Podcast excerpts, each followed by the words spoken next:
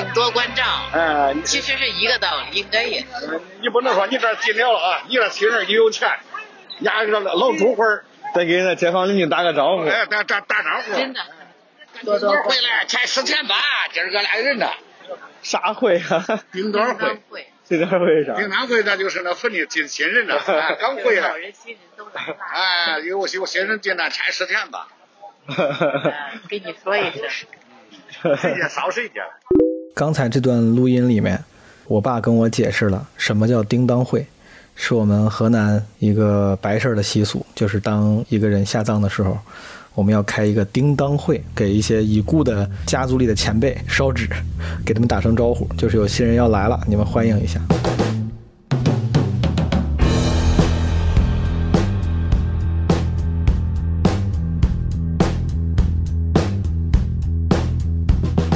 朋友们，又是演出信息时间。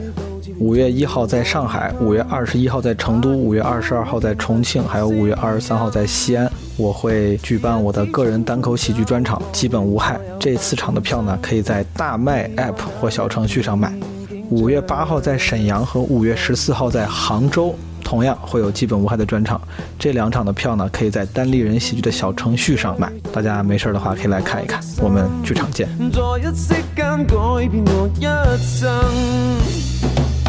出多少血性也没法去计得真，却也不需再惊惧风雨尘。开始时候我说 “hello，大家好”，而不是说 “hi，大家好”。基本无害，就是不能说 “hi” 了。周金冠死了，你知道吗？不知道啊，啥时候的事儿啊？就昨天啊！我前两天还看到专场来着，然后两个人尴尬的沉默一会儿，就接着干他们自己的事儿。说一点高兴的事儿，关于自己的葬礼。啤酒节怎么办？咱葬礼就怎么办？吹唢呐不如吹啤酒，那喝就完了呗。可能会有一些表演的活动，跟单立人跟石老板嘛，来上台帮我讲一段脱口秀。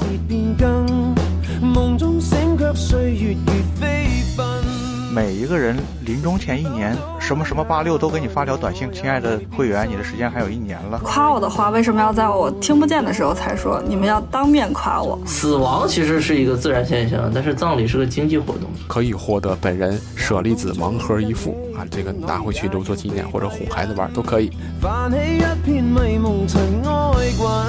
把我忘掉就好，不要记得我。我的墓志铭呢，很简单，就写一句话：对不起。最近没有新段子。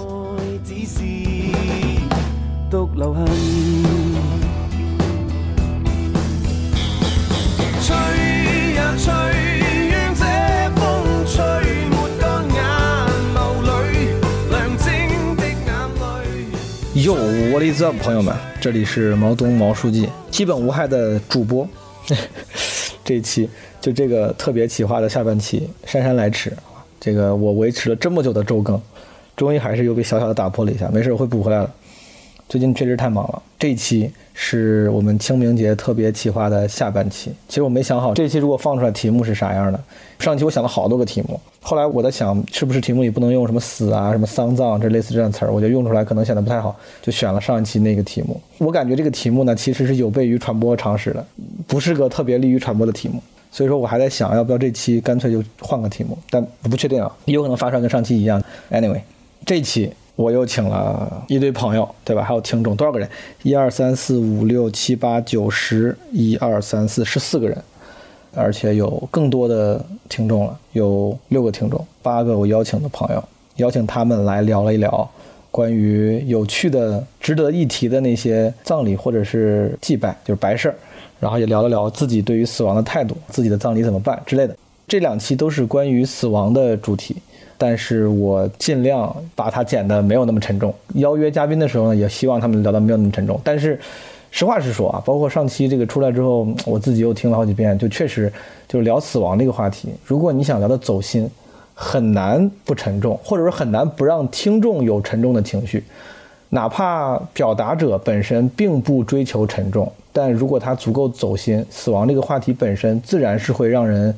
就是让情绪沉进去的，你知道吧？因为你要思考这个比较深邃的话题，所以说也挺好。最开始的时候，我想的是有没有可能这是一期欢乐的节目，就大家在欢乐中了解了各地的什么丧葬习俗。但不是的，我觉得最后那个听感啊，并不是一个特别欢乐的听感。但问题不大，我觉得这个话题如果听下来，在欢乐的表达之外，还有一些深沉的回响，其实是好事儿。这期十四个人，我感谢他们认真的、真诚的支持了我这个节目，给了我很多啊有意义的分享。他们是周启墨、Hooky、张博洋、腹黑、叶阳独眼、笑雷、苏芳、贾行家，这是我请的八位朋友，还有六位入选的基本无害的热心听众，他们是抽抽 Chain、毛豆、Steven、六吨、三三，还有任星辰。啊，谢谢这几位朋友，还有很多朋友非常优秀的分享，就是听友的投稿没有被选进来，就像我上期说的。嗯，应该会做一期单独的听友的合集，大家不要着急，好吧？没有入选这两期的热心听众，仍然感谢你们。我和基本无害的团队小伙伴，团队小伙伴就是我们的运营 Marvin 和我们的剪辑志科同学，我们都认真听了你们的分享，受益匪浅。只是因为时间关系，确实不能每个人都放。这期节目里面呢，就结构上做了一点小的创新，因为那天我在跟剪辑同学、我们的志科同学在聊。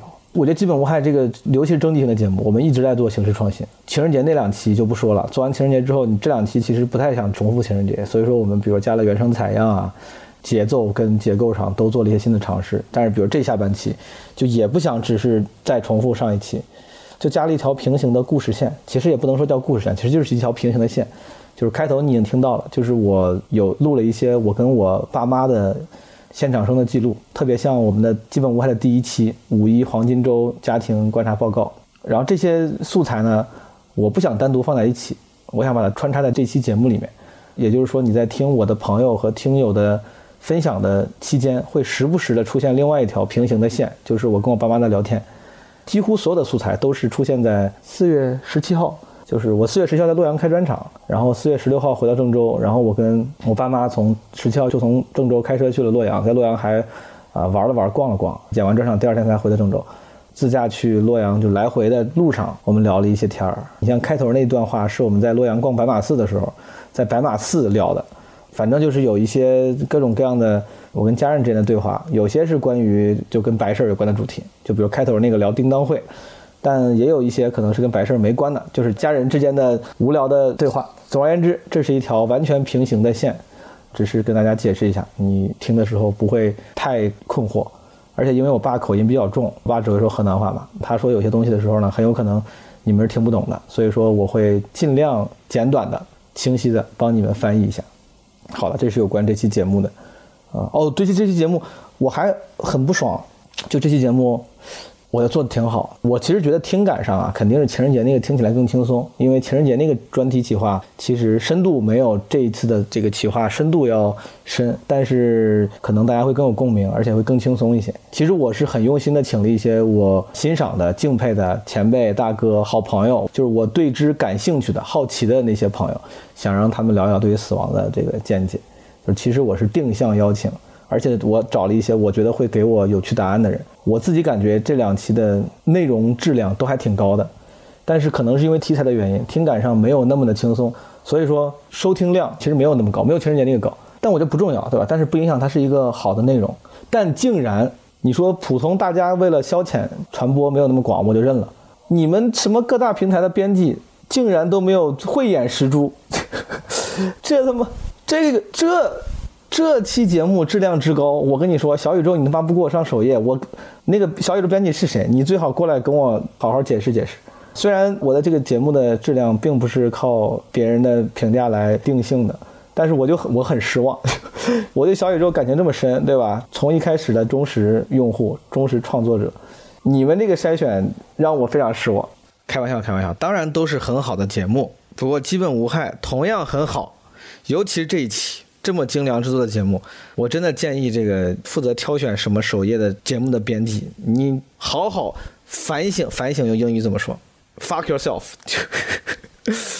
fuck yourself for a while，then come back，we'll be friends again。啊，人家喜马拉雅还帮我做了个什么精选，我不是沽名钓誉之人，我只是单纯的觉得工作成果没有受到理应的认可，这件事情让我有些失望。尤其我最不好意思的是，其实这两期我作为这个首席艺术家，提出了很多方向的建议，但其实很多执行是我们的剪辑同学在做。我觉得人家做了这么多，我操，没有一个成绩，我心里都有点过意不去。包括这一期纸壳，我们的剪辑师身负重病，我跟你说都快不行了，天天瘫痪，脖子以下完全瘫痪，在这剪辑 没有，他就是他感冒了，但是感冒也很难受，就感冒赶着冒剪，然后我是天天在外面演出，前两天大家都很忙或者都很不舒服，都不是非常的适合剪节目的状态，竟然还能给你们剪出来，希望大家领情。我老说这个词儿，就你们领情就行，不用非夸，不用非那个啥，就是你只要领情，别不知好歹就可以。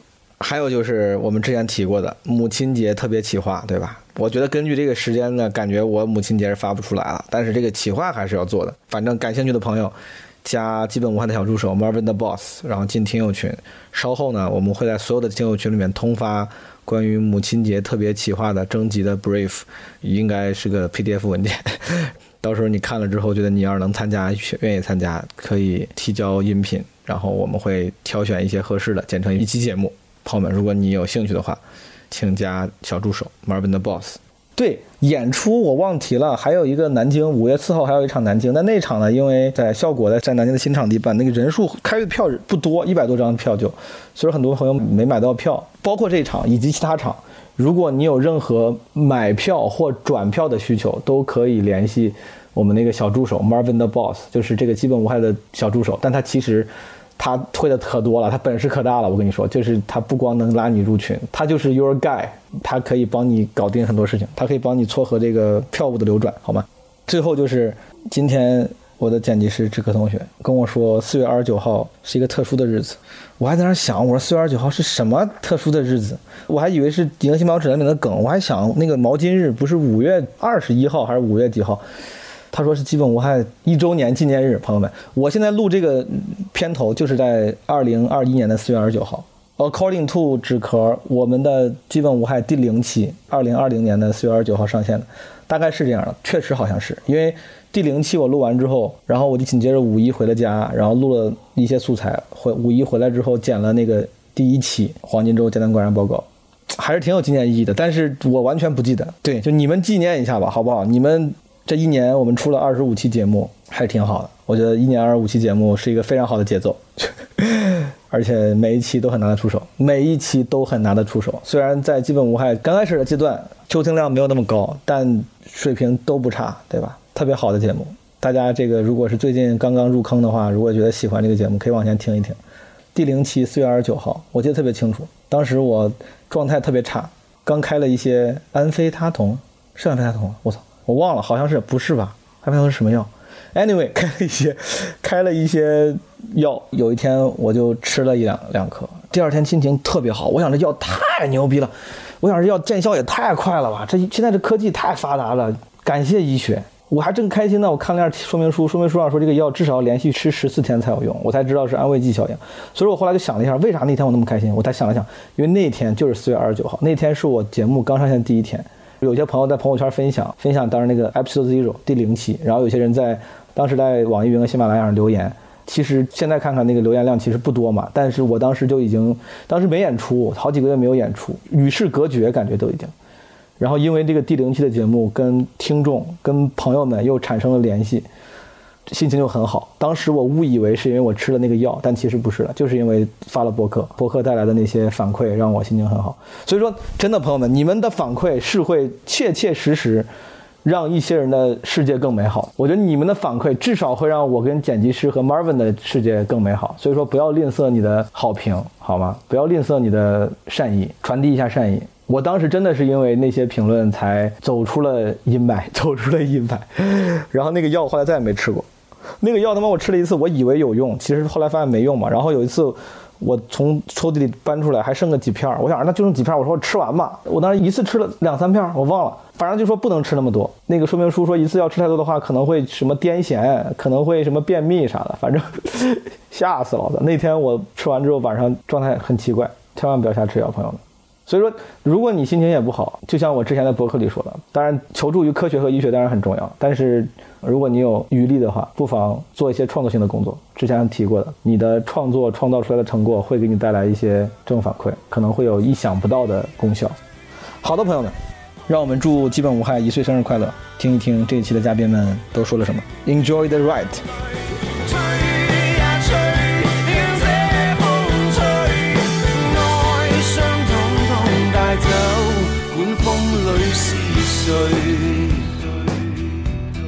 大家好，我叫周奇墨，是一名脱口秀演员。我的老家在辽宁营口，啊，是一个很小的海滨城市。大家可能听过一个词儿叫“坟头蹦迪”，以为都是开玩笑的，但我见过差不多类似的啊。我爷爷家呢在营口的农村，我就记得我小的时候有个村里的人死了，然后有天晚上呢，他们家就在门口搭了个舞台，从外面请了一些人上去表演。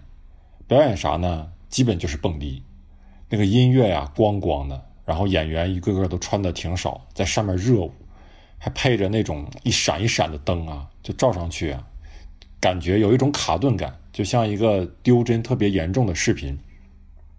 然后下面就围着好多乡亲在那儿看，哎，那个场景给我造成了挺强的冲击啊！当时我虽然小，但是也知道死人应该是一件悲伤的事。但这家人怎么这么开心，就跟四人帮倒台似的。后来呢，我爷爷去世了，家里还好没有请这种表演，但会在院子里啊，就是大摆宴席，然后很多亲戚啊、村里的人都会过来吃饭，非常热闹，不像葬礼。我那个时候也不理解，就为什么有人去世以后，大家要大吃大喝，这是纪念死人最好的方式吗？后来我想啊，我们形成这样的习俗，是不是源于一种对于死亡的恐惧和抗争？因为一个人去世以后呢，所有人都想到死亡，想到死亡的恐怖，然后我们就要想方设法用有生命力的方式去对抗。那什么方式最具有生命力呢？那就是吃饭了。你吃才能活着，才能长身体，才能健壮。大口吃肉，大口喝酒。就像在跟死亡宣告说：“离我远点啊，我的日子还早着呢。”当然，这都是我的猜测啊，一点科学根据都没有。如果我知道自己一年以后会死的话，那我这一年应该不会有什么太大变化。我可能会想用这一年的时间写出我最后一个脱口秀专场吧。我之前的专场呢，喜剧性都是排在第一位的，因为我受不了大家看我的演出不开心。啊，观众开心，我才开心。但是最后一个专场应该会说些没有那么好笑，但是又是真情实感的东西啊，说点自己对这个世界的理解，说点不能播的，怕什么？反正最后都会死。葬礼的话，我自己是不想要葬礼的，我就想悄悄的死，有我的家人啊。如果那个时候还有家人的话，啊，没有的话呢，就找好朋友，就把我悄悄的火化掉。啊，把骨灰送到一个公墓里就行了，因为我感觉对于我的怀念啊，应该单独的发生在熟悉我的每个人的大脑里，而不是他们聚在一起举行什么仪式啊，郑重其事的悼念。那些悼念啊，悲伤的脸啊，往往都是给别人看的。我也不想关系好的演员们给我办个吐槽大会啊什么的，会会觉得挺俗气。啊，不希望大家强行的用喜剧去消解一种情绪，我就希望我死亡的消息就是这么传播的。就某天一个人对另一个人说：“哎，周奇墨你死了，你知道吗？”另一个人说：“不知道啊，啥时候的事儿啊？”啊，就昨天。啊，我前两天还看到专场来着。然后两个人尴尬的沉默一会儿，就接着干他们自己的事儿。然后可能有天呢，某个人突然想到我，有些动情。眼圈泛红，哎，这就够了。呃，我的墓志铭呢，很简单，就写一句话：对不起，最近没有新段子。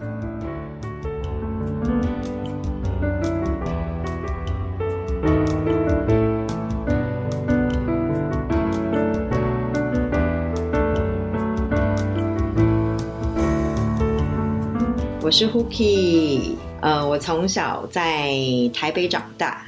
然后很多人应该都知道，我是算是闽南人的后代，老家是在漳州，所以从小其实有很多习俗都是沿用着闽南的习俗。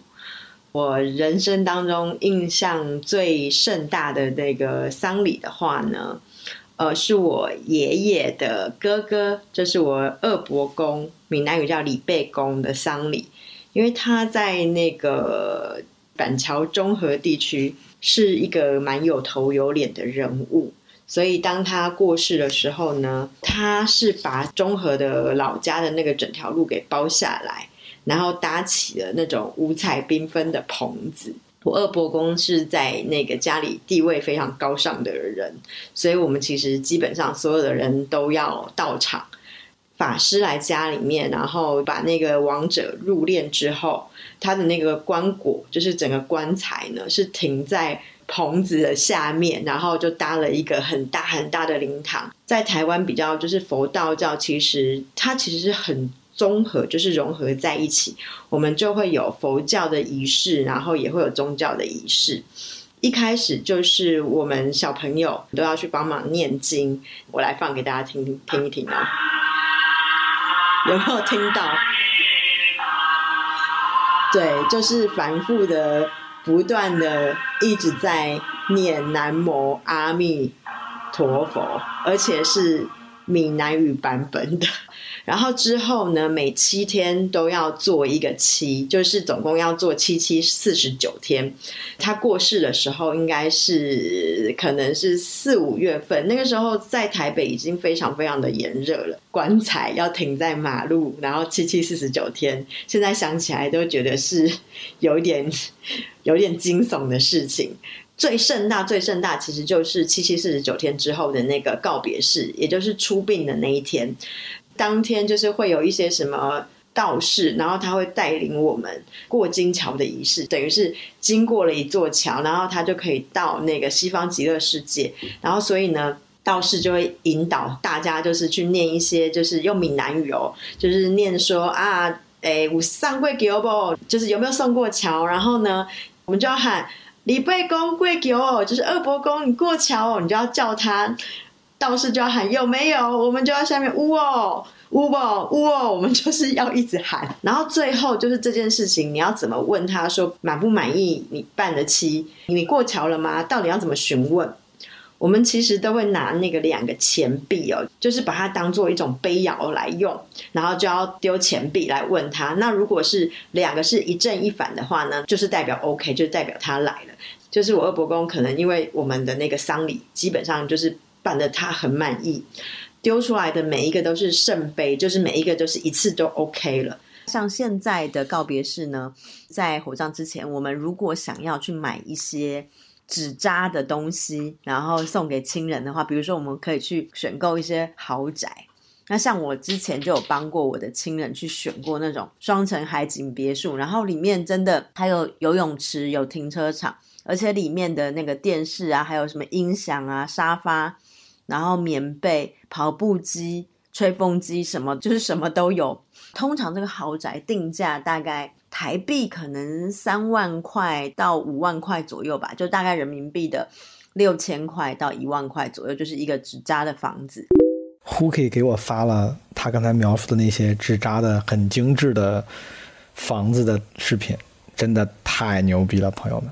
我会在发完这期博客之后，在微博上跟大家分享一下。如果你有兴趣的话，可以来看一看，真的太厉害了那个房子。像我之前就有采购 iPad，然后给到我的情人，是有附那种 USB 线的纸扎的 USB 线，而且是真的可以插进去的哦，真的是非常的精致。我要来设计一下自己的丧礼，我要佛教跟道教 mix 的活动，然后我要有人来帮我做漆，我要念金刚经，然后那个普门品、佛说阿弥陀佛经。地藏王菩萨本愿经，就我可能造孽蛮多的，需要有人念经，然后帮我把功德回向给我，这样我才可以真的好好的到达西方极乐世界。就是我很虚华，我想要那种二伯公那种，就是那种盛大的那个丧礼。我可能丧礼呢，就是可能会有一些表演的活动，比方说跟单立人跟石老板嘛来上台帮我讲一段脱口秀，然后，然后如果那个石老板万一那时候他已经不在呢，他就可能先录好视频，然后 给我播放，就提前三十年先帮我录好这个服务好了，然后。我可能就是希望来与会的嘉宾都要吃的非常好，所以我可我会先把那个外汇包给我非常喜欢的那个就是厨师团队做中西料理的那种呃法餐结合，把我的那个就是酒水的部分呢，我一定要交给那个就是有一个 YouTuber 就是 Stupid Bard 的那个 Brandon 来帮我规划我的酒水，就是我希望那个我到场的那个嘉宾呢，他们要。呃，就是吃的非常好，然后喝的非常好，然后以及我那告别式的影片呢，我觉得这个应该不用担心，因为未来我猜就是字节跳动啊，就是抖音什么的，然后或者是什么 Facebook、脸书，还有朋友圈，应该会提就推出一个就是往生呃 DVD 的那个或往生影片的这个服务，所以呢，我的那个。呃，告别式上应该会有这样子，已经有做好的影片，所以就不需要我的朋友再帮我做了。然后我最近有发现台湾有个很厉害的那个送葬的队伍，送葬女子乐队。然后他们其实就是已经不是吹那种传统的那种哀歌，他们最近那个竟然有把那个很流行的歌改成那个送葬的歌曲。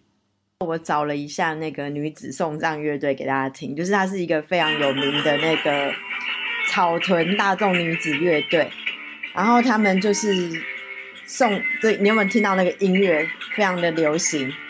然后他们有没有听到他们改编什么歌？他们改编五月天的《离开地球表面》，就是就是我也想要，就是我之后呢，就是如果我的那个。送葬队伍的阵头呢？我想要邀请那个草屯大众女子乐队来，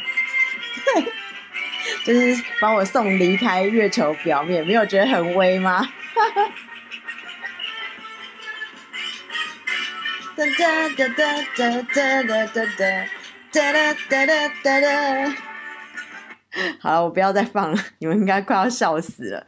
然后。呃，每一年忌日什么的，然后可能就要有那个 AI 的机器人，然后来帮我念经，然后就就 OK 了。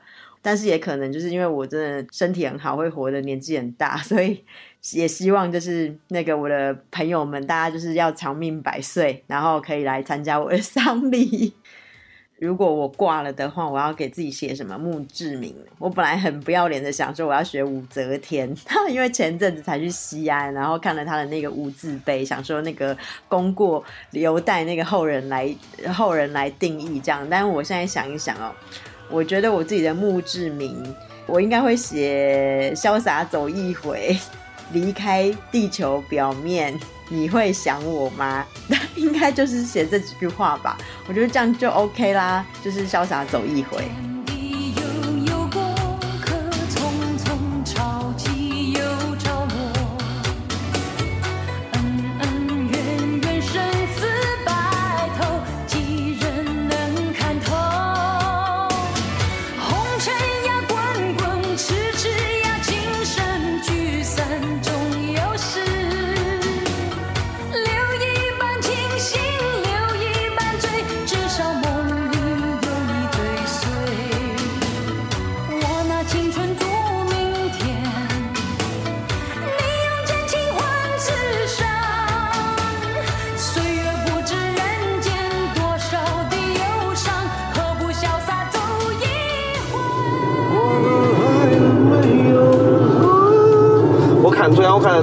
看的纪录片儿，东北那边办的白事也是搭那他们叫对棚，搭俩俩仨棚一块儿搁那儿唱。咱这边是是不是也也也叫这叫叫啥？反正都是对象去对住，都是两班还有当我当我只教只教官老爷当时走的时候弄有过一回，后来这都没有见过对住对吹嘛。那一般两班下去都是对对吹，有了三班这样就是啥了，看哪一边的戏呢观众多。我看他们说呢，他说这一般你要请两三班，他们叫那东北叫对棚。你要你要是咱这也叫对碰，你要是唱了没人家就就是 老丢人，主要是没有人家唱了没有人家好。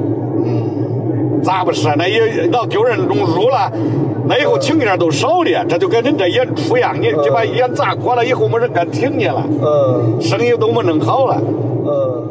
刚才就是我跟我爸在路上跟他聊了聊，就是很多北方民间办丧事儿的时候啊，会请好几班儿表演的人，为了促进良性竞争。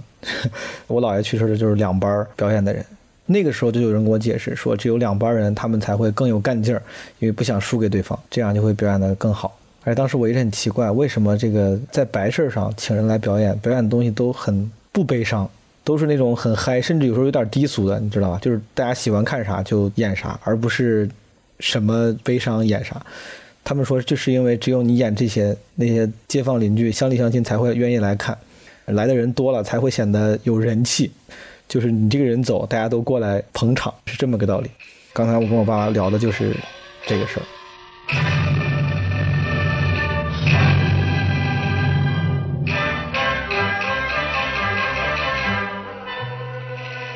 大家好，我是张博洋，是一个讲脱口秀的。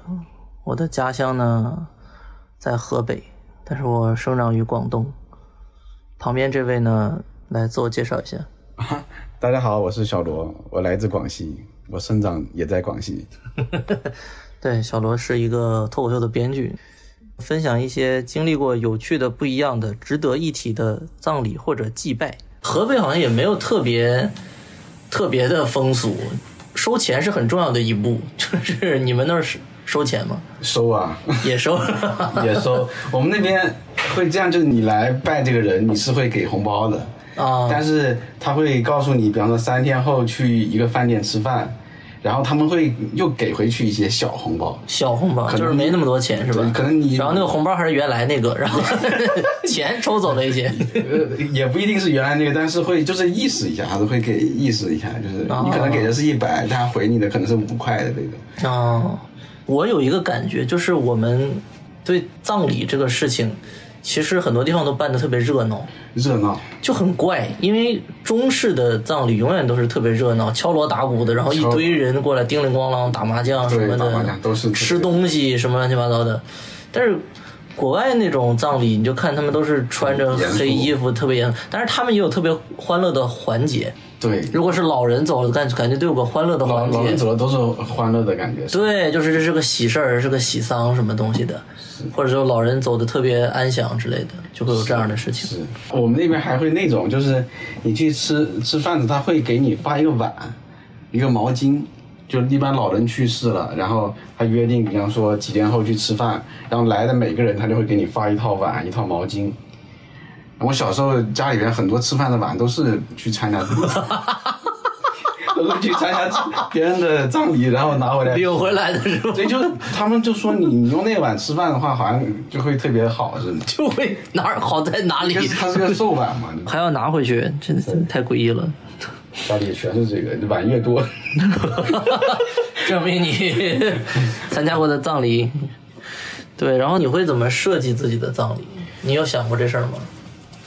我没有太想过这个事儿，没有太想过是吧？但是我我看《非诚勿扰》里边那个葛优不是设计自己的葬礼吗？嗯，就是他活着的时候让大家来念一些那些什么追悼会啊啥的。嗯嗯，我觉得这个还有点意思。哦，我最近看的，我就感觉对死亡特别洒脱一个人，就是那个张英俊，张英俊他就很厉害。对，他提前录了个视频什么的，什么你看到这段的时候，我已经我已经死了。对。我觉得就是作为一个喜剧人，就是向赵英俊学习，他把这个事儿看得很清，他看得很淡，对他看得很淡。但是你看那一段的时候，哇，你一下会就会戳中你的。对，但是你就感觉这个人真真他妈太潇洒了，是，确实厉害。如果有一天我这样的话，我也不要大家来哭啊来啥的，就来念我的段子，而 且就是大家然后下面非常尴尬，嗯，这也不太好笑呀。就是大就是大家自己写对我的那个印象写成段子嘛，哦，我就觉得那时候我就会特别欣慰，因为那时候就不用我自己写稿了。还 在这儿落着呢。葬礼其实是门生意，对，是另一门，对吧？是一是一种经济活动，其实不是什么，而且很花钱的活动，悼念的活动，对，太花钱了。死亡其实是一个自然现象，但是葬礼是个经济活动，就特别没意思。我我要去世了，我就不想有人替我花这个钱，这这太没意思了。花三四万块钱买个东西在那儿，而且就是二十年嘛。就就二十年，产权二十年，产权是二十年。那二十年之后呢？不知道现在。还没有人死死过二十年以后是吧？现在不知道。我去，那想想也很可怕。那二十年之后就会有人来刨你家祖坟，说这里准备建一些，是吧？烧瓶帽，续费，续费就挖出来。对呀，这太太可怕了。想想很恐怖，那你的子孙什么就会有很强的道德压力。对，这个二十年马上要到了，那我是续还是不续啊？对，而且你 你还得早点告诉他们，你姥姥姥爷到底埋在哪儿。对，都忘了很多。其实很容易忘，很容易忘。对，你们那边比方说去拜的时候会买贡品吗？会，但是都很简单。我们也会，但是那种拜完以后都是吃掉的。啊，对对对，也是自己吃掉的，也不太好吃，其实 也不太好吃。是，反正什么烧鸡啊、苹果啊啥的，都大人都会让你吃掉，说吃这个好。是这个，就骗你吃这个好，他自己怎么不吃呢？是因为他觉得这个跟死亡相关，好像不太好，给你编个理由赶紧吃。去上坟用的东西，它其实是按逻辑想是不太好的，是，但是他非要跟你说好，就是要骗你吃，就是我感觉，也不吃，不吃就浪费了。这烧鸡的六十八买的呢，是虽然是上坟用的，只只有酒是洒在地上的。啊，对，只有酒洒，其他都要带走。对，但是那酒都不是什么好酒，没有人带着茅台去上坟，我从来没有见过。茅台越越放越贵，越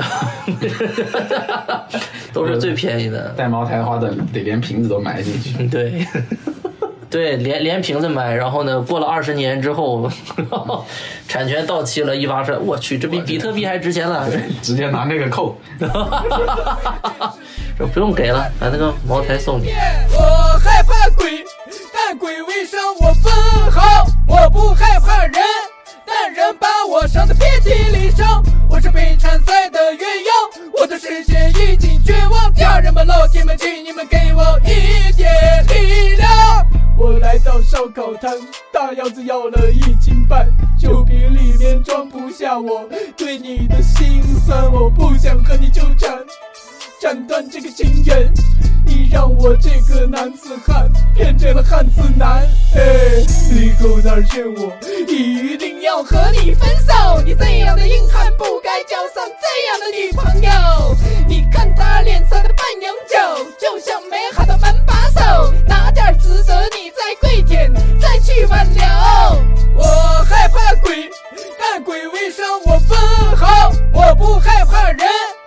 人把我伤得遍体鳞伤。Hello，我是 Chu Chu Chan，啊，我是台湾人，已经在上海生活工作第九个年头了。我其实参加过的丧礼是非常少，那我那一次参加的是在台湾的亲戚的丧礼，为期大约有一周，第七天的时候才会邀请比较重要的各方亲戚朋友来做一个完整的祭拜入殓的仪式。那在祭拜的仪式上呢，会有一个比较长的礼仪的部分，是会罗列各个亲戚的称谓，然后来一一上台做祭拜上香的动作。就比如说，嗯，长子某某某，长女某某某。然后这个丧礼里头算是孙媳，就是亡者的孙子的太太。就子孙满堂嘛，然后孙子很多位，有很多都成家了，然后孙媳可能会有四五个，我们是一同上去上香的嘛。那其中另外一个孙媳就特别突出，因为他是一位男士，就是因为台湾在这两年一九年的时候通过同婚法、同性婚姻法，也就是说同性婚姻在台湾已经是合法化的了。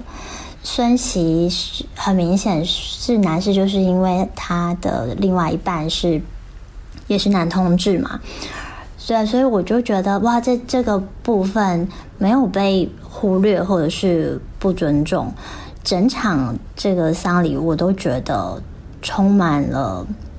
感动，就是其实这是一个很传统的，保留了很传统的这个悼念礼仪，对亡者离开这世间做一个很好的抒发。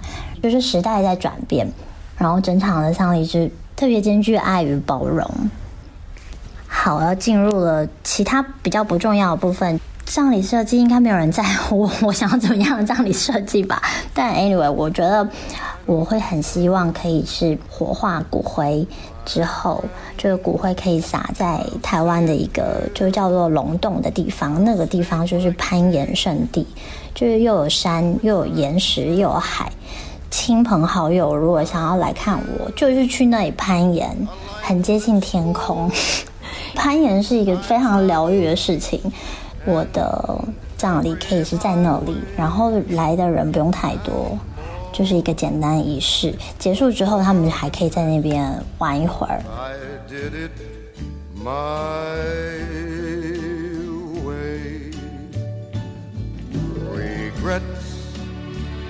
I've had a few, but then again, too few to mention. I did what I had to do, saw it through without exemption. I planned each charted course each careful step along the byway, and more, much more than this, I did it my way. Yes, there were times I'm sure you knew when I bit off more than I could chew. But through it all, when there was doubt, I ate it up and spit it out. I faced it all and I stood tall and did it my 做这种白事生意呢，他也都是光覆盖本地的几个村儿、几个地方，不会跑做饭啥的，就是附近的，他不会那个。那一般都是近的多一点，一般都是附附呃，基本上都是弄个方圆一二十里地，哎，一二十公里这一块他都现在都开了有车呢，做饭吹墙去都是这样，弄个大篷车，开了车到那一站都是个舞台，练鼓啥都有了。对对，我看他。哎，煮饭的也是这，也有车。车里头热的，弄个有小桌，有凳子，啥东西都有。垃圾要人到那有刷盘的，有那。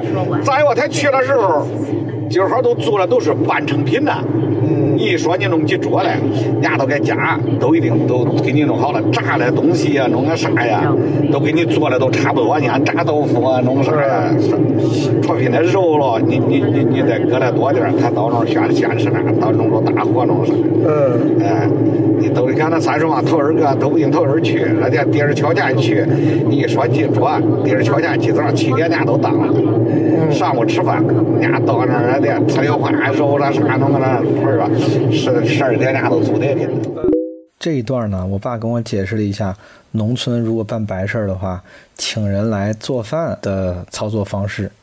给白事儿做饭那些厨师，他们就是很成体系，有自己的车，开着车拉着桌子拉着凳子就过来了，给你提供一整套的解决方案，一整套的 solution，上下游打通，一站式服务。前一天晚上把食物做成半成品，第二天他不是我爸说七点钟过来，然后十二点就给你什么东西都做的带带紧紧，就是做好了，对吧？然后有一些具体的河南话的单词释义呢，如果你感兴趣，可以回到基本无害的第一期 episode one，比如我详细解释过 the day 它是什么意思。你刚才从我爸的这个表达里面，你能数次听到这个词，对吧？一个 feeling words，一个语气填充词，不重要。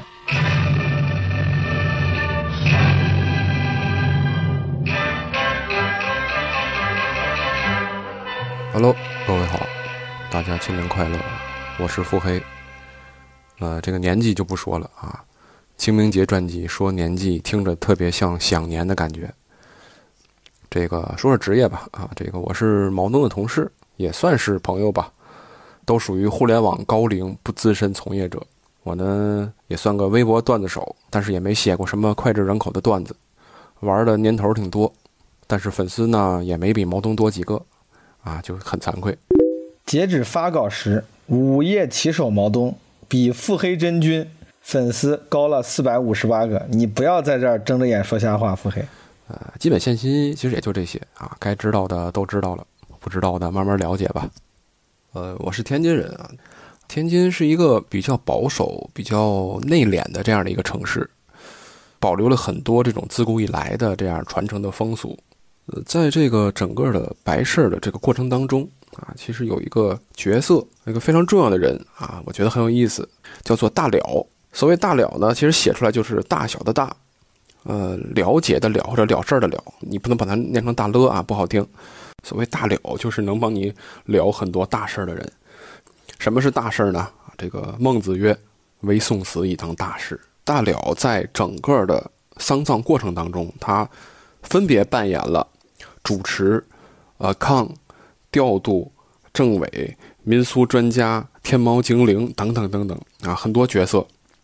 啊，说他是主持啊，因为有一些仪式的进行啊，需要他来指挥啊，来掌控。嗯，说他是 account 呢，是因为就是需要他来对接很多方面的这个需求和关系，督促这个进度。调度呢，其实就是比如说一些行程啊、车辆的人员安排啊，等等等等。所谓政委，就是既要安抚情绪啊，还要普及我们的这个政策啊，以及这个民俗专家就好理解了，是吧？自然就是要把这个民俗禁忌啊，什么该说，什么该做，什么不能看啊，什么等等这些啊，要传递清楚，这些都是都是非常大家非常在意的内容啊。还有所谓的这个天猫精灵，就是要做到随叫随到啊，这个知无不言，言无不尽。这个在我的印象当中呢，大了很神秘。有三点非常神秘，一是神秘在往往你看不到他什么时候出现的；第二点呢，同样你不知道他什么时候走的，但是他却贯穿了整个这个白事儿的所有的大事小情，啊，还有第三点就是你不知道他的收费标准。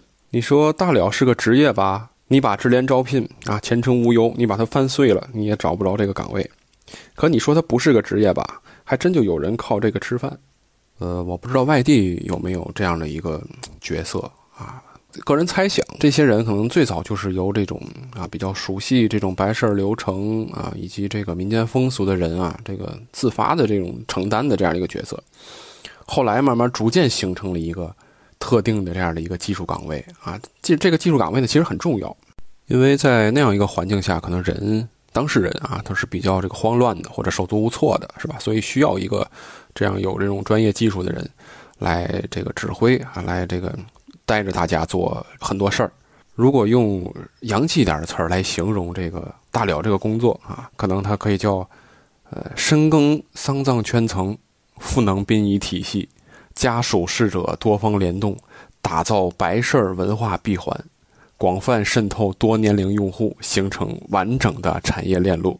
呃，当然了，这是开玩笑啊。当然，坊间传说啊，大了这个工作，一般人啊可能做不来。可能得有一些这个过人之处，比如说八字得硬一点，星座得横一点，啊，脾气得愣一点。这个涉及玄学的东西啊，可能我我也不是很清楚啊。但反正据我暗中观察，做这行的人呢，脸色普遍都不太好，可能跟经常熬夜有关系吧。如果说有这么一天，我收到通知，说自己这个游戏人生的时间不多了啊，你必须要退出登录了。首先要做的第一件事儿就是开始删自己硬盘里的片子。这个，因为老话说呢，一个人真正死去是当所有人都忘记他的时候。但是呢，我觉得有些记忆就不要给别人留下了。可能我这个人有一些不太必要的偶像包袱，所以什么硬盘呐，什么云盘呐，一些聊天记录啊、私信记录啊、消费记录啊，能删的就赶紧都删掉。啊，有些事儿呢，还是不要让大家知道的为好，免得百年之后这些事儿被拿来做案例分析或者完形填空什么的。啊，不好。人生需要适当的美化一下，然后就是需要道别啊。走之前，咱除了亲朋好友之外，我个人呢希望跟前女友们啊见一面。当然了，天南海北的，你说为了我这点事儿呢，把大家都叫来，这也不合适。索性呢，我主动一点啊，这个跟跟大家一一见个面是吧？跟大家这个倾诉一下衷肠啊，可能这个过程可能就得需要呃半年多的时间吧。这个，然后我人生最后的时间呢，我希望把它留在我自己布置的这个葬礼葬礼上啊。我这个人呢，没那么多讲究，也没那么多事儿啊。也不喜欢这个哭哭啼啼、鸡飞狗跳的这种场景，这样的环境，我觉得不好啊。我的中心思想就咱就是不悲且从简啊，就按我的个人喜好，啤酒节怎么办，咱葬礼就怎么办啊。吹唢呐不如吹啤酒，那喝就完了呗。所以呢，我希望这个灵堂里啊挂着我亲自写的挽联，上联是深一杯浅一杯，你伤悲不如快举杯。下联是：吃凉菜加热菜，人歇菜别耽误下酒菜。横批：都他妈在酒里了。呃，如果说这个整个这个葬礼上，我唯一会比较在意的啊，会有一些牵挂的，稍微需稍微需要讲究一点的，就是这个份子这个事儿呢，咱别太马虎了。呃，因为衡量交情呢，也应该有一个标准，对吧？所以呢，我把份子。分成三档，一千以下，一千到一万，一万以上，哎，这样三档。你随一千块钱以下呢，这个我在天上都看着呢，是吧？你随完了呢，没事就赶紧该回家就回家吧，就是大家都挺忙的，对吧？你也别耽误吃晚饭，啊。但是随了一千到一万的这一档呢，我觉得这都是实诚人，这咱不能亏待了，所以大家就可以过来跟。遗物啊，进行深度的互动，甚至有机会可以获得本人舍利子盲盒一副啊，这个拿回去留作纪念或者哄孩子玩都可以。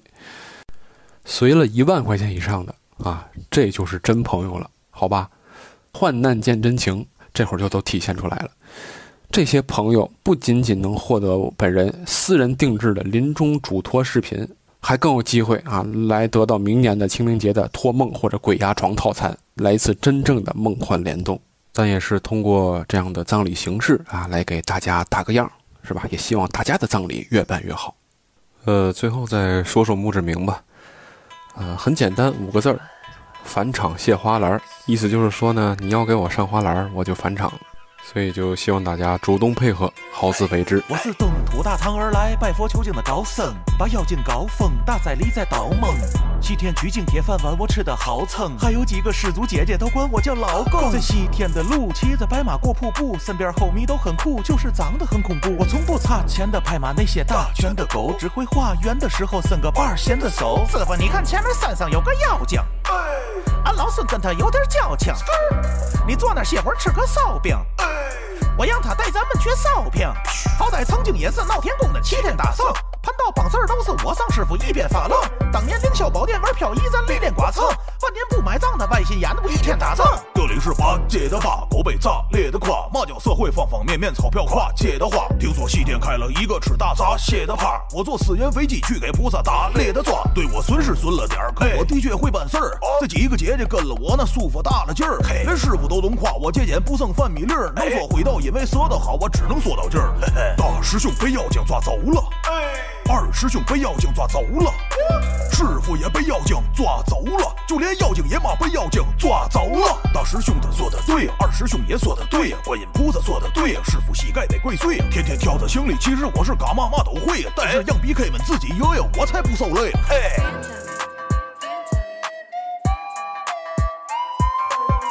大唐港，大唐港，大唐大唐大唐港。我叫叶阳，我。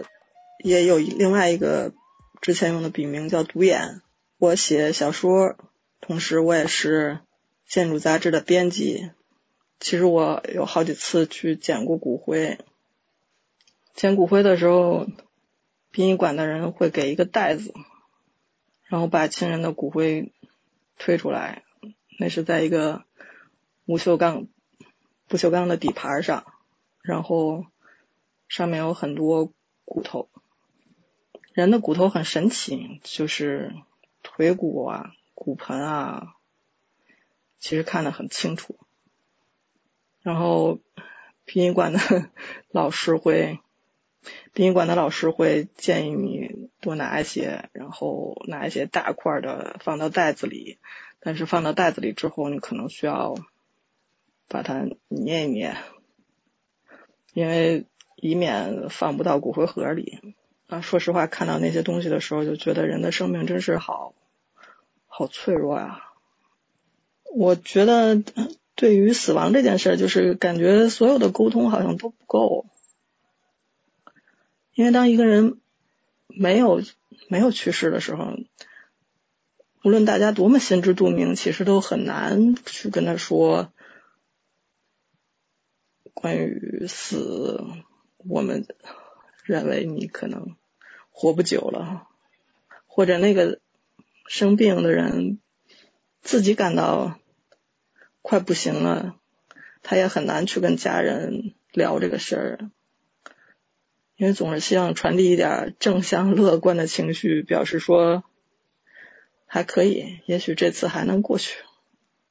所以，一旦死亡来到了的时候，就总有一种遗憾，就好像大家没有没有好好谈这个事儿，没有在许多关键点上把事情说清楚，没有表达出我到底对你有多么爱呀，多么尊重啊，然后这件事就结束了。关于这个清明祭扫，有一个印象给我很深，是去八宝山的时候，他有那个骨灰墙，有一格上应该是一个老老先生吧，然后用胶带贴着一块大白兔奶糖和一根烟，他的那块大理石上面可以看到好多胶带的痕迹，就感觉他的家人每年去看他的时候，可能都带着大白兔奶糖和烟。每年都把以前的那块糖和烟给拿下来，然后再贴一个新的。我觉得他还挺幸福的，而且人的需求可能真的是快乐就是这样，比较有限，但是也挺容易满足的。设计自己的葬礼，我其实，哎，也在想，也许不需要葬礼，也许不应该让大家聚在一起。回忆我生活的糗事，以及为我伤心，我觉得我都不想看见。但是，因为我参加过很多葬礼，送走过很多人，所以我又觉得这个环节其实还是有必要。你要给人别人一个机会，这个过程还是挺重要的，让别人 可以跟你的人生稍微挂钩一下。如果我现在知道一年后我将死去，我会怎么度过呢？我可能会把我想写的许多东西写成大纲，然后抛到网上。至于谁愿意发展，他们谁就去发展吧。我另外那当然是希望跟喜欢的人在一起。但说实话，我如果这一年的死去是那种。慢慢变得非常病态的一种死法的话，我又不太希望我喜欢的人在我身边。倒不是想给他留下一个美好的印象，哪怕他以后跟别人在一起爱上别人了，如果他想到我的时候是想到那些事儿，我我觉得还不如留下我胖胖乎乎、健健康康那些印象。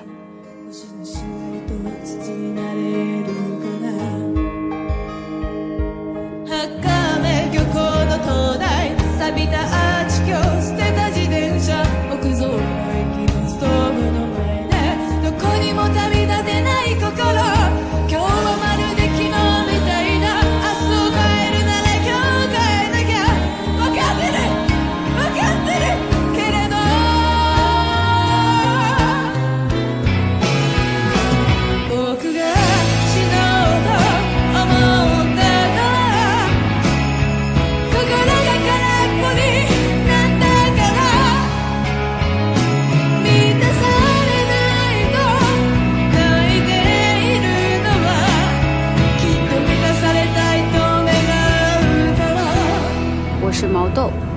既是作为毛东粉丝的毛豆，也是一个纯粹的毛豆。嗯，我是一名影像工作者，然后家乡在湖北宜昌。我经历过的葬礼实在是太多了，三天三夜可能都讲不完。啊、因为我是少数民族啊，土家族，我们是奉行土葬的，并且葬礼非常的隆重。然后，因为在我们的这个土家族文化里面呢，人生是有两件大事的，一是结婚，二就是死亡。但这两件事的风格完全不同。结婚本来应该是喜事，但是我们有这个哭嫁的一个传统。那死亡本来是丧事，但是我们是要跳舞的。呃，这两件事都是很隆重的，尤其是葬礼。啊、早年的时候呢，有啊、一周之久的，现在三天三夜这种也是非常非常常见的。但是我人生经历过影响我最大的，应该算是我奶奶的葬礼吧。我的奶奶在她自己的家的卧室的床上过世了，那个房间是需要有一个人在那里看守的。一开始是我跟我的堂哥两个人，我堂哥看我非常非常的困，就跟我说：“不如你在这里睡一下。”我也就真的睡着了。可是等我醒来的时候，那个房间就只有我和我奶奶两个人了。就是按理说可能会有一点害怕呀什么的，但其实当时我根本没有这种的想法。我在那个卧室里面，我感觉在那个时间段，不仅仅是我，也是我奶奶在这一个多月以来睡得最香的几个小时。直到去年过年的时候，我们在家聊起家中老人过世的这个时候，就我跟我妈在聊这个话题啊。就我爸本来在看电视，但是他就是可能有在听，然后随即立刻说出了他是在四十六岁的时候失去了他的母亲这件事情的。其实死亡是一个很重很重的牢笼，也好像是一个很重很重的传递。原本这个牢笼是罩在死者身上的，但是等到死者往生之后，这些牢笼就好像在罩着我们一样。早年的时候啊，我一直对死亡这件事情还挺轻率的，就是我一直说我要活到五十岁的时候，不管有没有呃生病，都要终结我的生命。但是因为在去年二零二零年的时候，我因为生病，然后做了一个手术。然后，当你赤条条的被推上手术台，然后麻药醒了之后，又赤条条的再被推下来的时候，我觉得那些关于死亡的设想其实都非常非常的可笑。目前来讲吧，我没有一个对自己的葬礼或者是死亡的一个设计，但是我有想过我的墓志铭想要写上这是一个善良真诚的人。刚刚在重庆的奉节港登船，坐长江游轮回家。嗯，去年八月的时候，我离开了北京。那因为除了生病之外，还因为我一直有一个非常非常想做的电影长片。呃，最近几年，因为我常常听到什么贵州新浪潮啊、杭州新浪潮，但是却很少有我们长江流域的电影啊，就除了张明老师的一些片子以外。所以我很想要以这个长江中上游为背景，写一个关于死亡的故事。但非常非常巧合的是，现在是四月二号的晚上二十二点二十五分，新高湖号的游轮航行在长江流域。我在船舱里面聊着关于死亡的话题，竟然有一点像在我自己的电影里。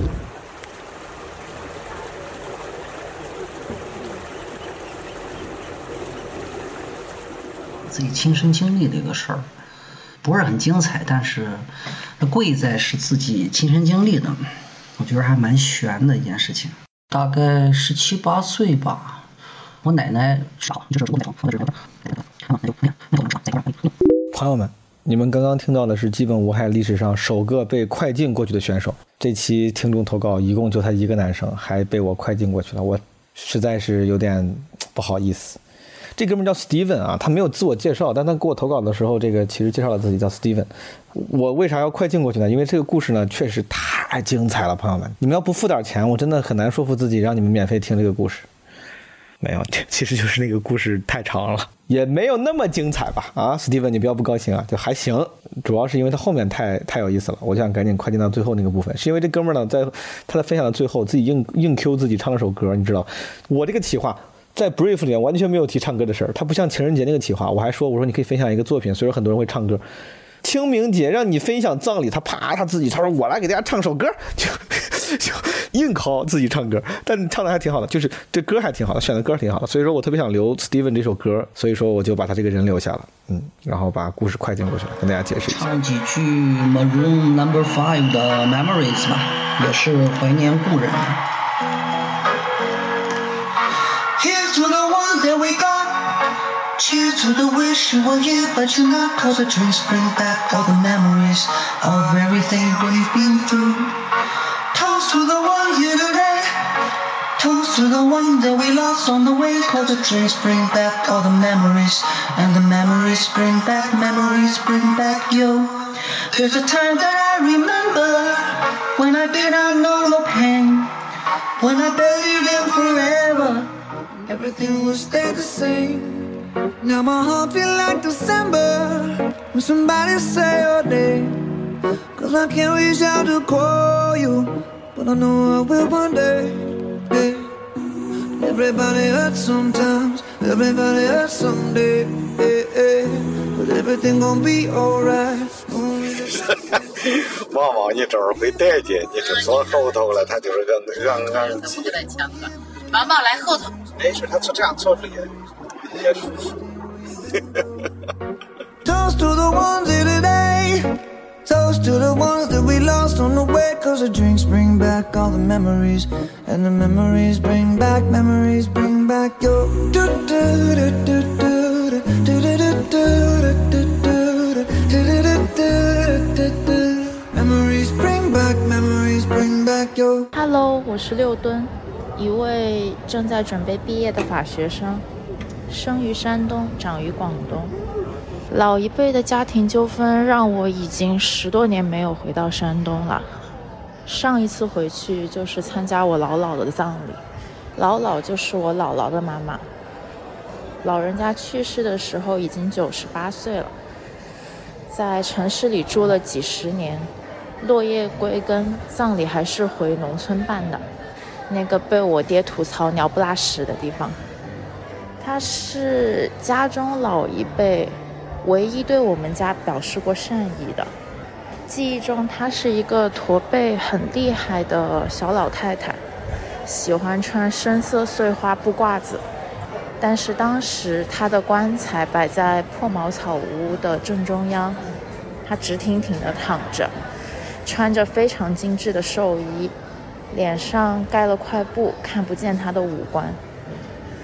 我当时除却悲伤与恐惧，其实一直在琢磨他的背是怎么挺起来的。我们一家进去之后，我爹娘就把我拉去棺材前面跪着，那是我第一次见我爹哭，那个山东壮汉的哭嚎声，直接把我吓愣了。后来才知道，就是男女老少，但凡沾亲带故的，都得扯着嗓子哭。哭的嗓门越大，喊的话越撕心裂肺越好。先是一家家轮流哭，然后再按照辈分一波一波的哭，然后最后剧情高潮，全体一起哭。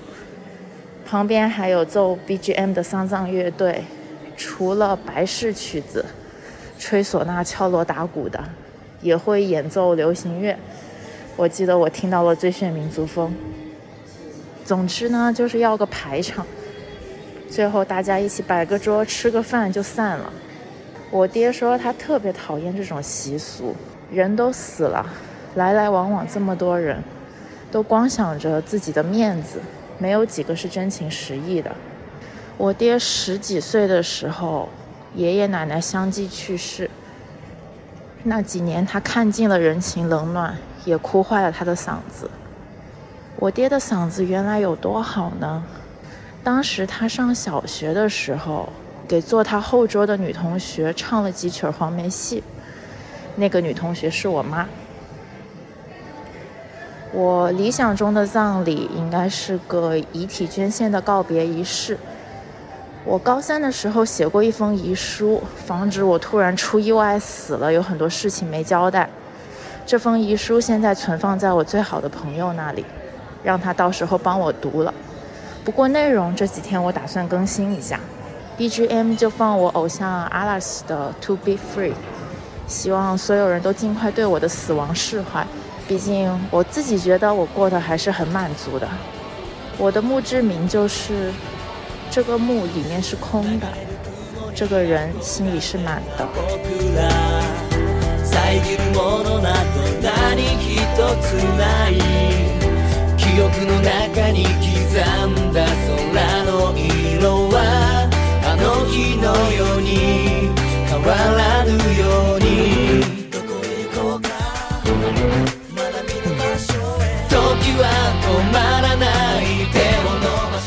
位好，我是笑雷，目前是西安做线下单口喜剧团队糖蒜铺子的创始人，你可以来买票看一看糖蒜铺子的演出。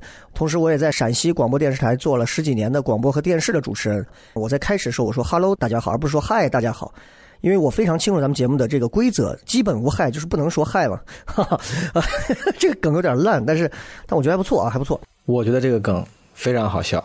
我所参与过的一些。葬礼或者祭拜啊，听着好像我身边人死光了啊，当然不是，我是八二年，所以其实快小四十岁的人了，身边总会有一些人离开你，不管是年轻一点的，比你小的，还是年年纪很长的，都有。所以其实人呢，逐渐接近于真正意义上的中年是四十五岁啊，人逐渐接近于所谓的中年之后，你会对于生命、对于生死、对于葬礼有一个全新的看法。我第一次参加到葬礼的时候，是我两千年的时候，我姥爷当时不在。第一次进去，我感觉整个的这个殡仪馆的氛围把我快压抑死了。但是如今过了将近二十年，我现在去参加一些人的葬礼的时候，我会变得相对很轻松。这是一个内在不停的在对于生命和死亡恐惧这种内化的一个过程。我现在反而会觉得，其实有些时候一个人离开了这个世界，我有时候会替他感到高兴。当然，我还是会悲伤，因为大家会变得不习惯，但是慢慢会从不习惯变得习惯。所以我觉得。葬礼其实是一个很有哲学性的一个可以值得探讨的一种仪式。个人印象很深的应该是哎呦九六九七年的时候，呃，反正上初中的时候，关系很好的一个篮球队的一个同学，他妈呢也是给他当时买了一辆现在大街很常见的那种公路赛啊，就是趴到那骑的那种绿色的。买就买坏在这个地方。当时全国是禁摩的，其实，哎呀，摩托车这个东西反正挺危险啊，现在也很危险。但是就是大家骑摩托一定要注意安全，尤其要戴头盔。但当时没有这么严苛的规定。他在某天晚上骑着摩托的时候，跟一辆车发生了这个，我不知道是追尾还是怎样。他整个人从摩托车上飞出去有将近十五到二十米远。人如果被一股强大的力量甩飞那么远，这个人当场就休克了，就挂掉了，就不用想。那次参加葬礼，我们的西安的这个殡仪馆是在三兆。你听这个名字啊，西安人都知道，那是一片其实是风水宝地。那个时候的事儿，正是大家看《古惑仔》看的最多的时候。当时我们全部班里面的将近两个班五六十个人，我们包了一辆前中后三个门同开的公交车，然后我们所有人不约而同的学着港台电影里的样子，穿着黑色的西装西裤，女生也是黑裙子和黑色的上衣。中间有一个小学生，他以为是公交车，他就上去了。上去之后坐了一站，小孩发现不对，怎么所有人都是黑衣服？小孩有点懵逼，然后就，然后，然后我们都发现了这个小孩说：“哎，咱同学里头没有这么小的，就把他撵下去了。”大家说说笑笑，也不太懂得说参加葬礼该怎样。到了殡仪馆，进入到这个殡仪馆大厅的时候，就看见他的尸体躺在遗体啊，躺在这个中间的这个玻璃棺里头。哎呦，然后所有人就开始去，就是追悼会见面嘛，绕圈走，一下眼泪就出来了，就觉得，哎呦，就像你看《奋斗》那个电视剧开始，你那个同学，就跟你一块玩的同学，一块打球，昨天还在给你传球的那个同学，今天就躺在这个里面，你很难解释你的悲伤来自于什么，是恐惧，还是失去了那种习惯，还是你突然觉得好像是人和人之间的某个次元就隔开了，就就没了，就不在了。就特别的，当时很难受。然后最后我们到他的墓碑上去敬上香的时候，我印象非常深。我是十一月二十六号生日，他是十二月三十一号生日，但是他墓碑上写的忌日是十一月二十六号。我心想，我说你这个是怎么着？就是咱俩得永远在一起呗。就是，反正这个事儿到现在为止，我印象都很深。他家里有个姥姥，然后到到很很久之后了，他妈都说他是出去打工了，都没敢说孩子已经不在了。所以有些时候的葬礼的背后真的是人间悲剧啊！就是就，反正再次提醒大家，就是真的骑摩托这个事儿啊，一定要戴头盔，然后一定要安全，不要超速。假如说这个你要让我哈给自己设计葬礼，说实话，我可能会是两个套路。第一个套路就从简，你给我撒到我最喜欢的那片地儿去，肯定不是撒舞台上，可能就是大海啊或者什么。当然现在人不让这样干。如果真的要设计一个葬礼，我其实蛮感兴趣，就是人家那种。棺材里头突然有一个人，然后录的一段声音说 “Let me out, Let me out”，让我出去。我觉得这个，我觉得会是我一生最重要的一个写照。Hello. Hello. Let me out. Where the fuck am I? Hello. Hello. Let me out. The fucking dark in here. Where the fuck am I? Is that that priest I can hear? What the fuck? Let me out. Hello. Hello. Stop the mask. Stop. I can hear you. Hello. Hello. Please. Hello. Who's there? Hello. Easy shame me, I'm in the box. No, I'm fucking front of you, I'm dead. You gotta hear that. Hello again, hello. I just called to say goodbye. I'm going to die, I pray to say hello again. 我希望人从生到死都是让人开心的，因为不管你是哭着让人离开你的坟墓，还是笑着让人离开你的坟墓，最终记住你的人会越来越少。那么为什么不让别人笑着呢？最后的话，如果你死去会给自己写什么样的墓志铭？我的人生经历还是这十六个字，到现在还都是这样：爱我所爱，无怨无悔，虚心接受，个性照旧。嗯，墓碑上可能还是这些字儿，因为说实话，谁看呢？碑林里头那么多北魏时期高大上的墓志铭，最后不过是成为游客参观的东西，所以我倒觉得还好。反而是武则天的无字碑让我觉得很很拽、很屌啊！我觉得如果有可能的话，我弄一个什么都没有的东西往那一放，哎，大家还会说，哎，这是谁呀、因为是不是谁已经不重要了。所以这就是我想跟大家聊的有关死亡的一个事情。走喽，那个走大路，人们多了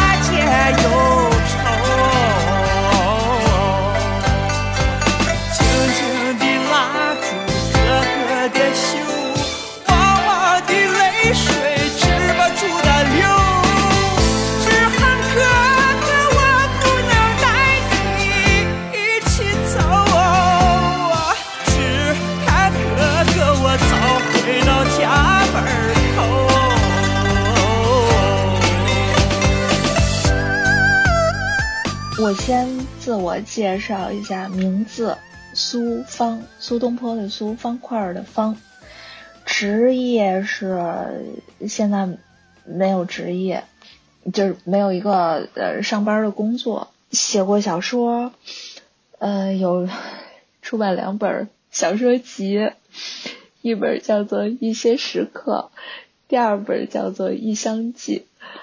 现在也仍然在写小说，然后将来也会继续写的。家乡是辽宁省沈阳市。我最喜欢的死法就是暴毙，比如说车祸当场死亡。嗯，比如说和几个朋友一块儿去去玩儿去看风景，我想象的场景是在我们老家伦敦，有很多那种临海的峭壁，然后我们。爬到山顶了之后，在那个峭壁的边缘，忽然之间有一个朋友蹭了我一下，撞了我一下，什么之类的，我脚下一滑，跌落山崖，这个也很快，这也是暴毙的一种。然后再比如说窒息，我为什么喜欢暴毙这种死法呢？首先是因为它快，它没有那么长的让你纠结的、留恋的、痛苦的时间。第二个好处是，我是被动的，它是一个完全外力的情况下导致了我的死亡，所以说我会比较心安理得。然后另起一行，下一段，如果你确定呃你的死期就是一年之后的今天，那么你会怎么安排这一年的时间？我是觉得，假如说真的有这样一个机会。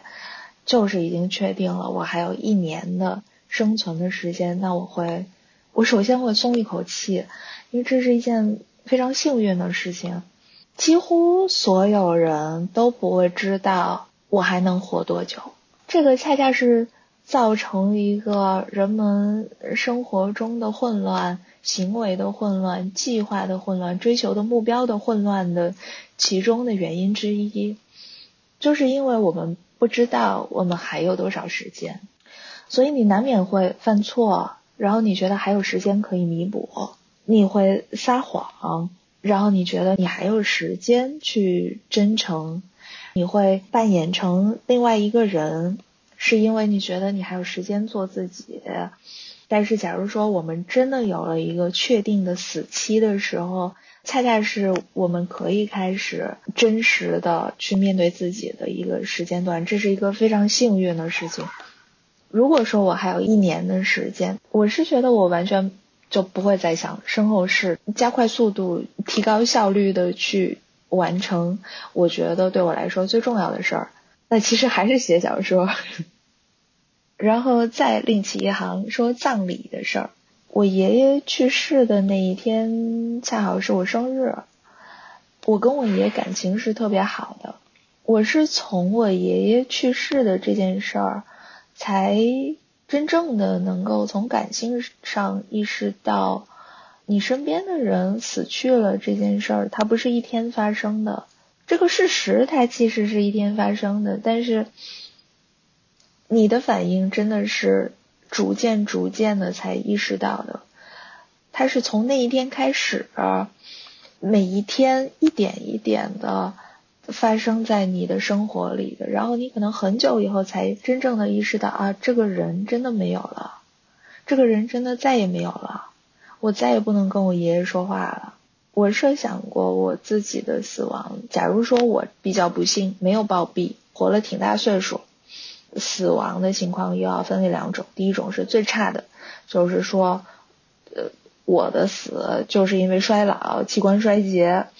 或者是因为某一种大病绝症，或者也根本没有什么绝症，就是因为真的太老了，那我就太伤心了。因为那种情况下的话，你的死亡它仿佛是近在眼前，但是又遥遥无期的，很不爽快。另外一种面对死亡的情况，我一直觉得非常有可能发生在我身上呢，就是阿尔兹海默，一种精神的退化、生理上的退化、灵魂的退化。这种情况我已经计划好了，我是一定要安乐死的。我还可以记下了这个相关的费用，它应该是在二零一零年的时候，价格是十万英镑，所以我现在也在开始攒钱。说一点高兴的事儿，就是关于自己的葬礼。假如说我的死期是可预见的，那我肯定会先自己提前办一个，我自己也要参加的那种。我希望能够和大家一起参与我的葬礼，这样的葬礼上，我会邀请的肯定只能是朋友，而且是我比较信任的朋友，我们能够相互理解的朋友，是不可能有亲人的，不可能有我爸我妈，因为就算我邀请他们来，他们也肯定不会来。我估计，我打算把它办成一场演唱会的形式，可能就在一个我比较熟悉的酒吧里。我会提供很好的酒，而且是足够的酒。我希望大家都不要太清醒。我会请一个乐队。我其实没有什么话想说，但是我肯定会有一些歌想唱，一定会唱的。可能会有一首叫做《Seasons in the Sun》。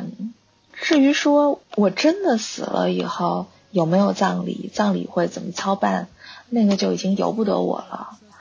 墓志铭其实就根本不在我能控制的范围内了，而且一说起墓志铭这个事儿，看过《老友记》的朋友都会想起来，菲比她说过，她死了以后，她她要在她的墓碑上写上 “Phoebe Buffet buried alive”，Phoebe 活埋在此。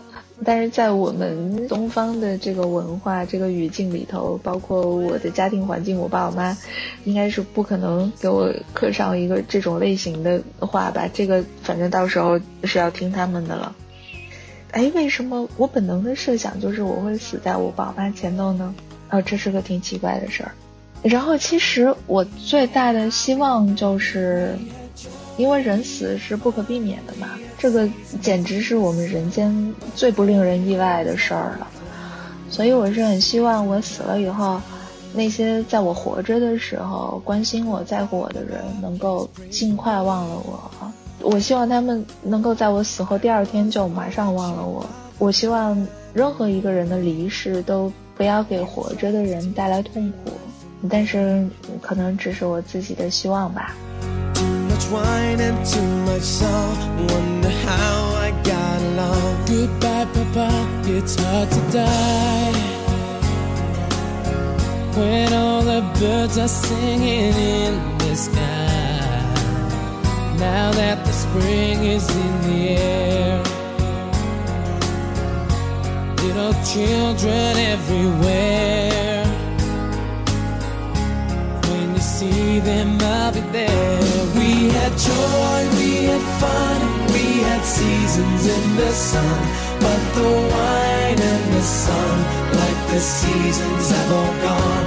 We had joy, we had fun, we had seasons in the sun.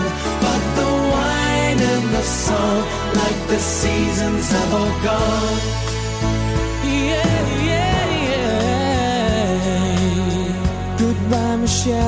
我是来自天津的卑微广告人三三。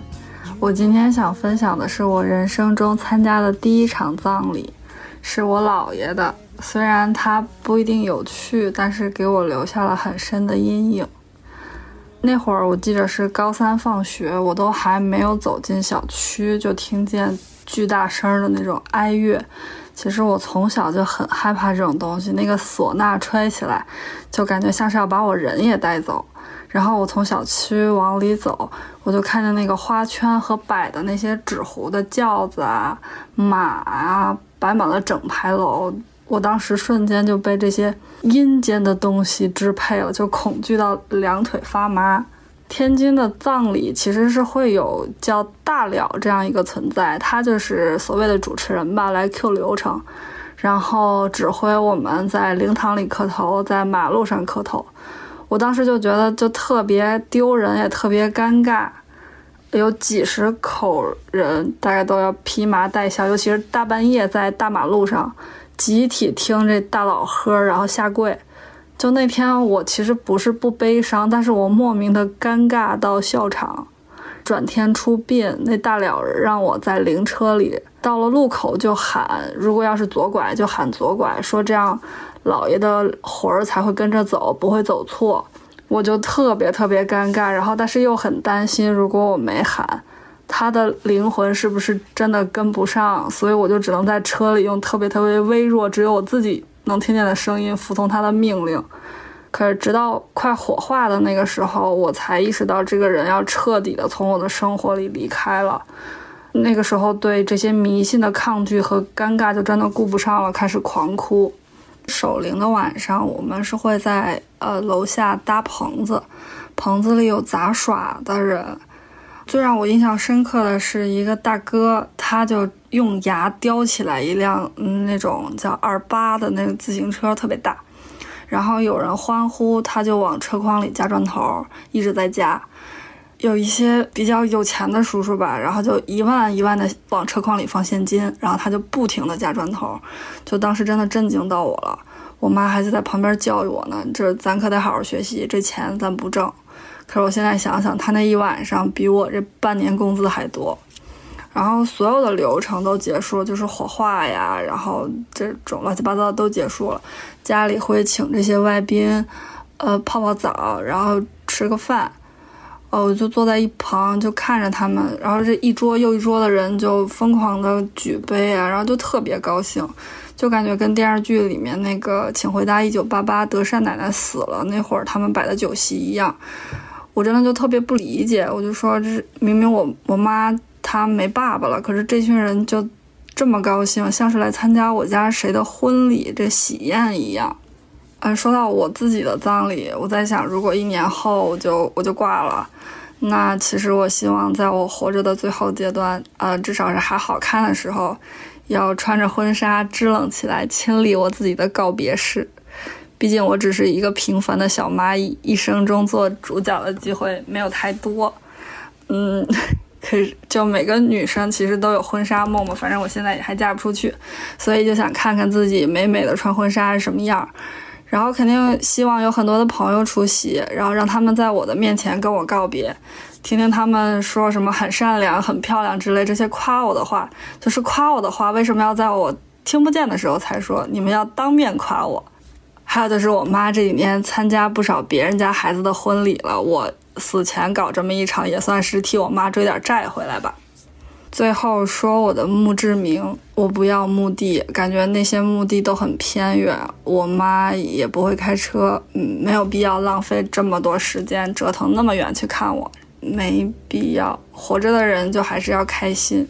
不过说到这里，真的还挺难过的吧？我在想，如果我突然挂掉，好像除了信用卡，还有花呗的账单，什么都没给家里人留下。但是如果我妈会听的话，我想说，妈妈，我有很多乐高，那些乐高都已经绝版了，我挂了，请你不要随便送给别人。我再看你一遍，从南到北，像是被五环路蒙住的双眼。请你再讲一遍抱着盒子的姑娘和擦汗的男人。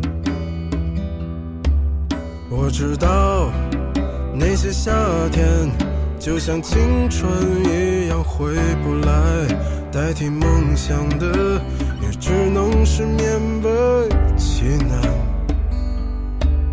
我知道吹过的牛逼也会随青春一笑了之，让我困在城市里纪念你。让我再尝一口秋天的酒，一直往南方开，不会太久。让我再听一遍最美的那一句：家了，我在等你呢。这一般这一晚上多少钱呢？就这表演这这民间艺人，得三千块钱。三千块钱一一班。哎，一班响起，嗯，有这么多钱？哎，早了得唱的，不带唱的，整哪都一千。不带唱的不成弄啥？不带光吹，光吹，光吹，手握五呃五五个人，就是恁家这儿弄的有唱了，有啊。那都是三千块钱。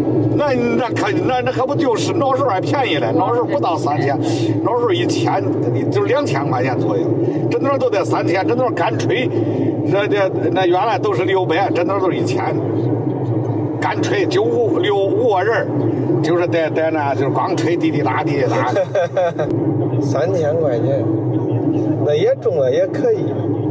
那就唱了一晚上，又管饭，还管烟。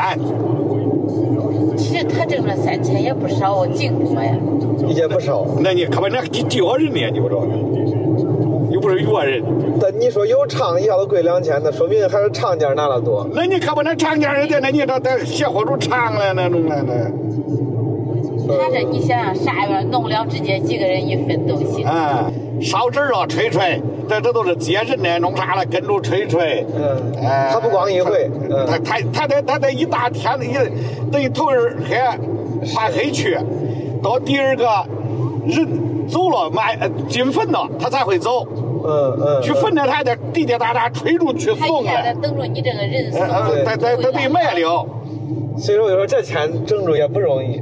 你看谁门口开也滴滴答滴滴答弄那会儿唱馆嗯，对，跟那军乐队啊，还有那种敲鼓的那一号，这都是六百块钱，把那园弄个咚咚咚锵，咚咚咚锵，对吧？嗯，那就是开业嘛，咚咚咚锵，这样可逗，就是给个几百块钱，几个人一分就行。呃，他那那那个鼓也没啥别的节奏，就那一直弄，就那就那几个开节奏。业了，对。唱笑还坐那儿歇一会儿，歇歇一会儿啊，总敲，敲的敲两三音儿，这都走了。刚才这段呢，是我跟我爸我妈聊了一下关于吹响器的，我们河南叫吹响器，就是表演的这个班底，他们的工作以及报酬啊，然后也顺便延伸聊到了那些，就比如商店开业门口敲鼓的那些阿姨们，在我们那儿叫敲胖鼓，我也不知道为啥。然后前面呢，你看我们这些在白事上表演的人叫吹响器，我不知道怎么写，但我猜应该是就是声响的响，器就是器乐的器。这是一个非常非常直白的直译，吹响器就是吹那些会响的东西。我一直以为吹响器指的就是只是吹什么唢呐呀、笙啊这种东西，直到后来这一次我跟我爸聊，我才知道，对吧？一般说吹响器，其实就指的是 overall 的广泛意义上的表演，不光有吹，还有唱。所以说他当时跟我分享了一下，说啊，你要是请一帮只是吹的人，多少多少钱？如果要加上唱，多少多少钱？如果要加上唱的话，就要贵两千块钱。所以说这个唱看来还是挺重要。但是人家赚钱也很难嘛。我爸说，就这个不光是在那个表演的时候表演了一下，你得跟着那个送葬的队伍一直吹，吹一路，吹到把这个棺材埋进去之后才结束。所以当时我感叹了一句，我说这个确实赚这个这个钱也不好挣。他不是那种只是搭个棚唱一会儿，然后这个活就没了，得从头跟到尾。你的表演时间，你的工作内容其实是很多的。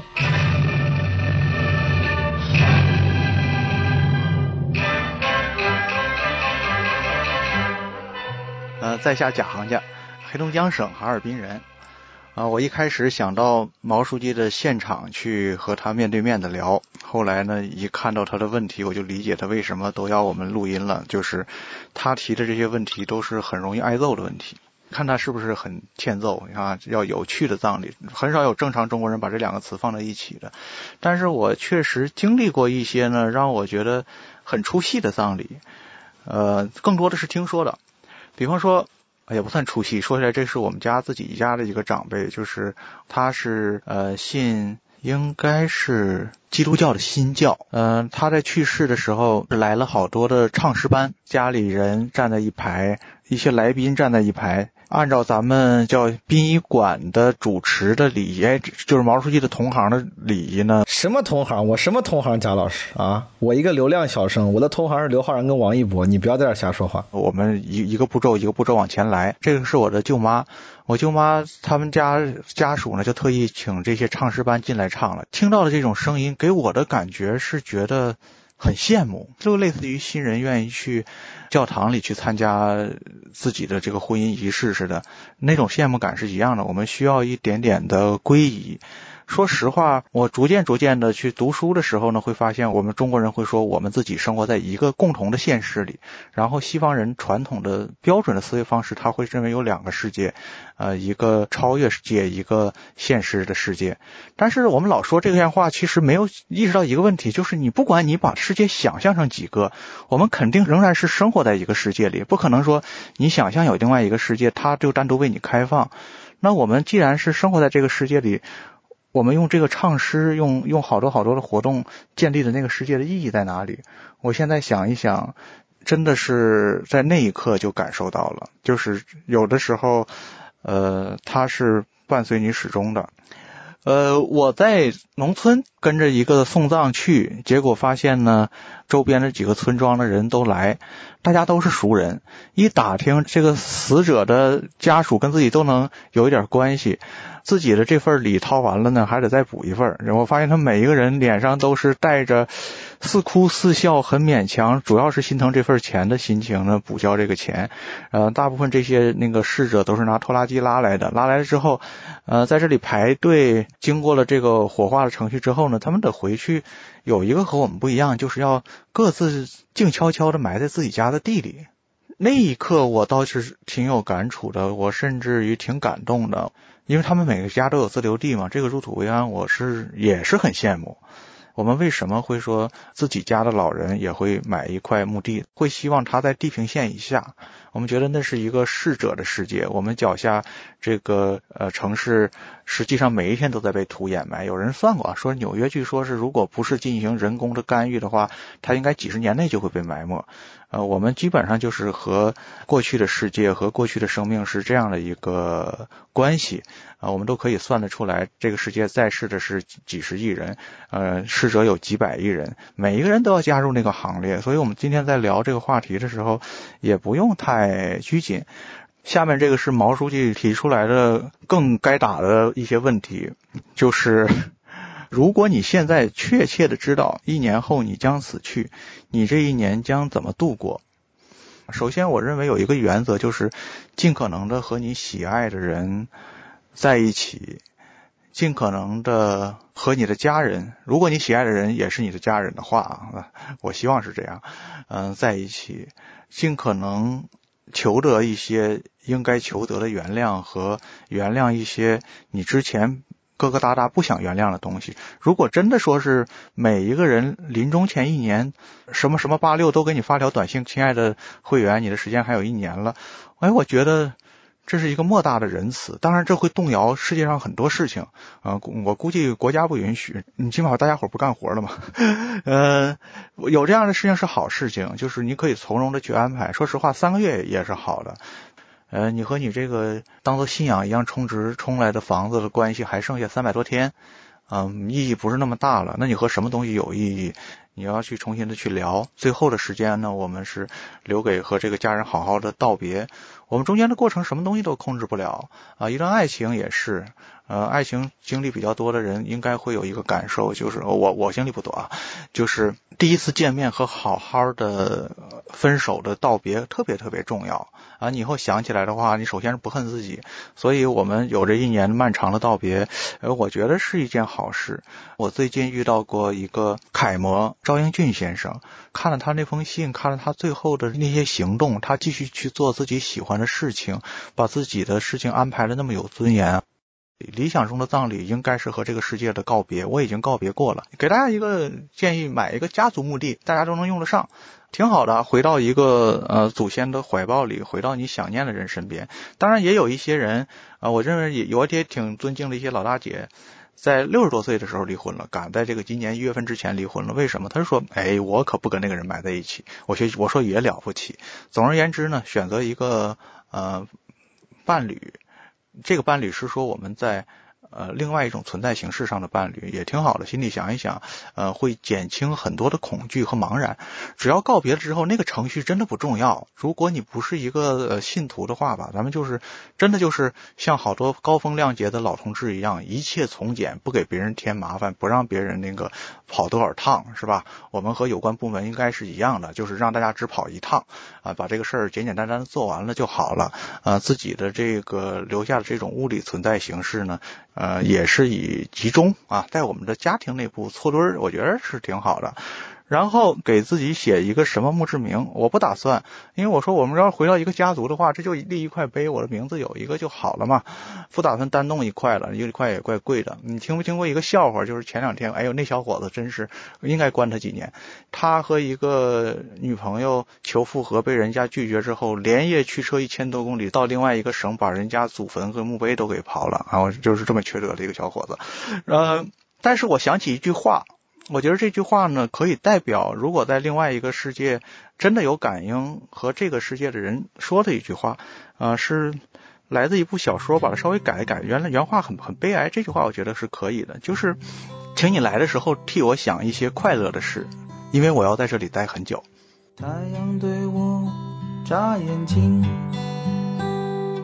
鸟儿唱歌给我听。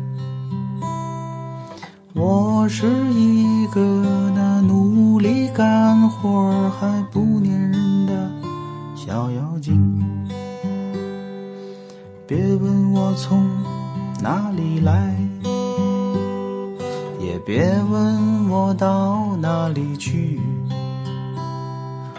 我要摘下那最美的花儿来，献给我的小公举。嗯嗯大王叫我来巡山，我把人间转一转，打起我的鼓，敲起我的锣，我生活充满节奏感。大王叫我来巡山，我把人间看一看。这山间的水，特别的甜，我不羡鸳鸯不羡仙。大王叫我来巡山，我把人间转一转。打起我的鼓，敲起我的锣，我生活充满节奏感。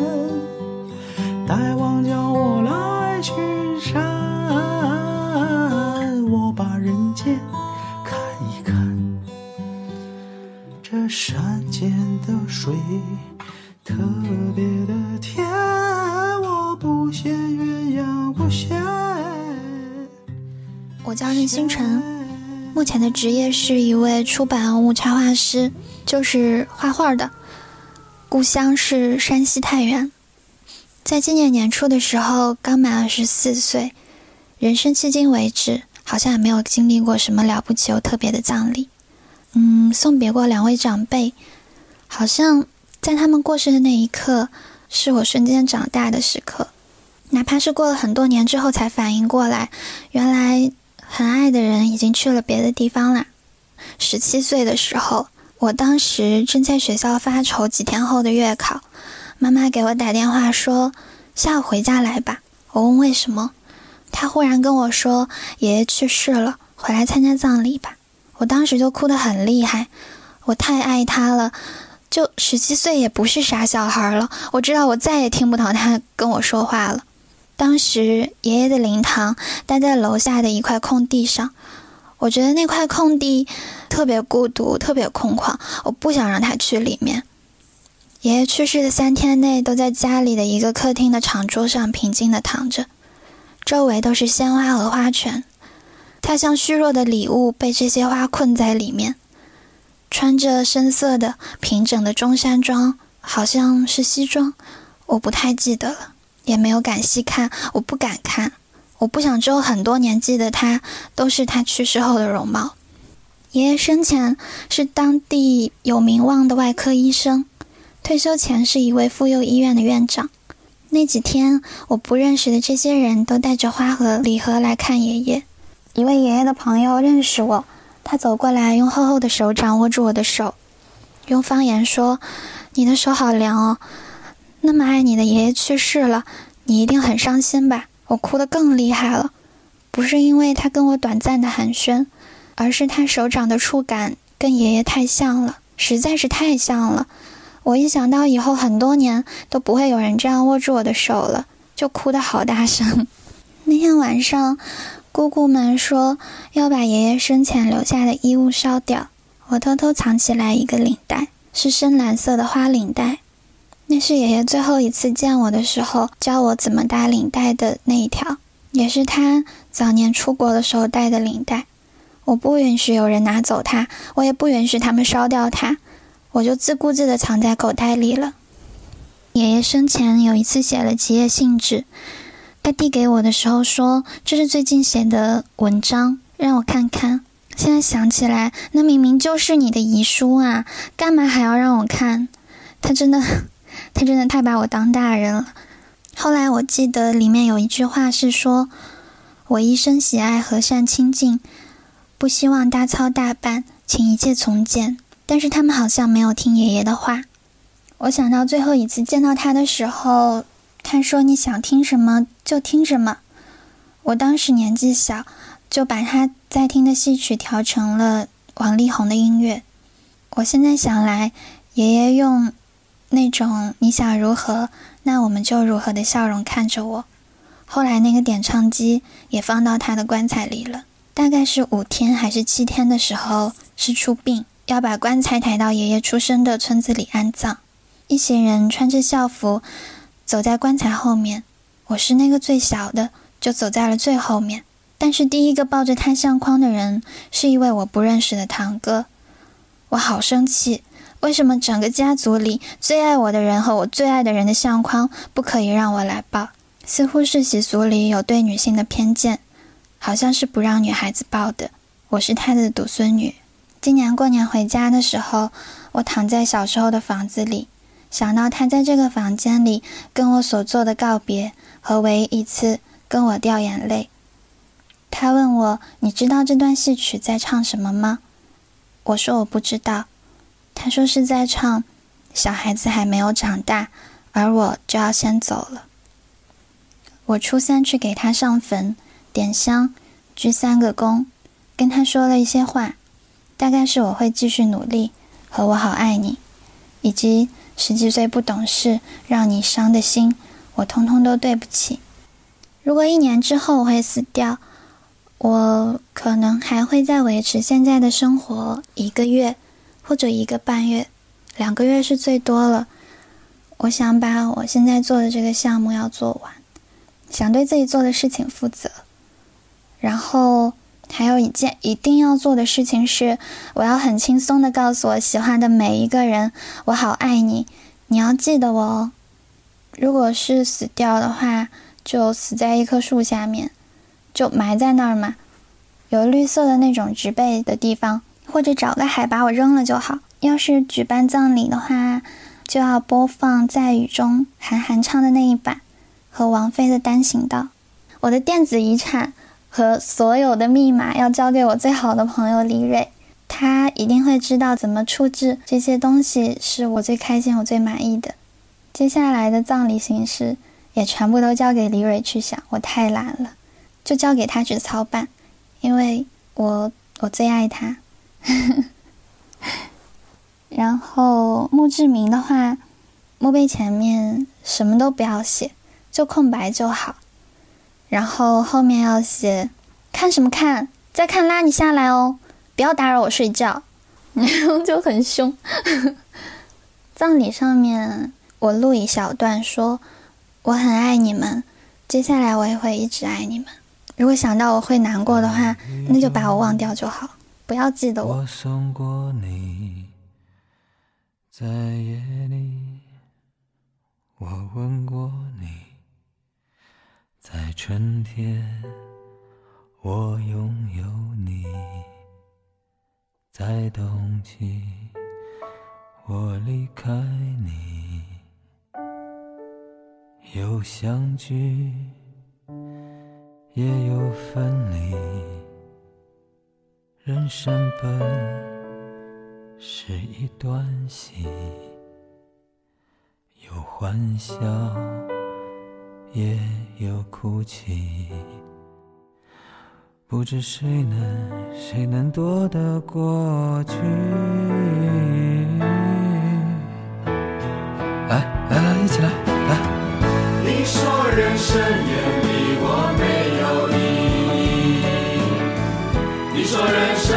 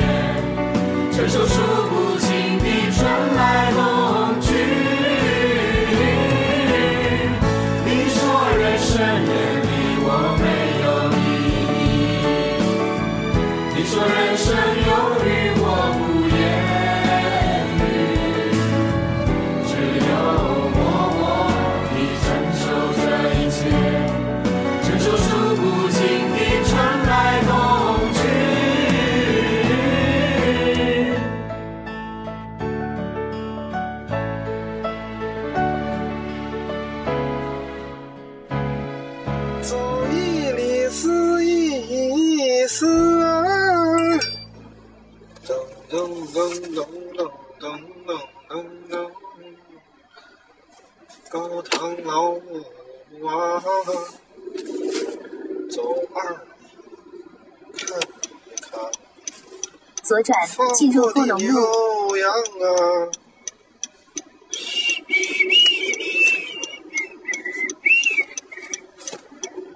这是往老君山方向去了。这就去乱传，这就是去乱传的，弄弄弄路上。即将进入拥堵路段，长度九百米，预计通过时间三分钟。前方拥堵，请提前走右侧车道。正在通过拥堵路段，长度七百米，预计通过时间六分钟。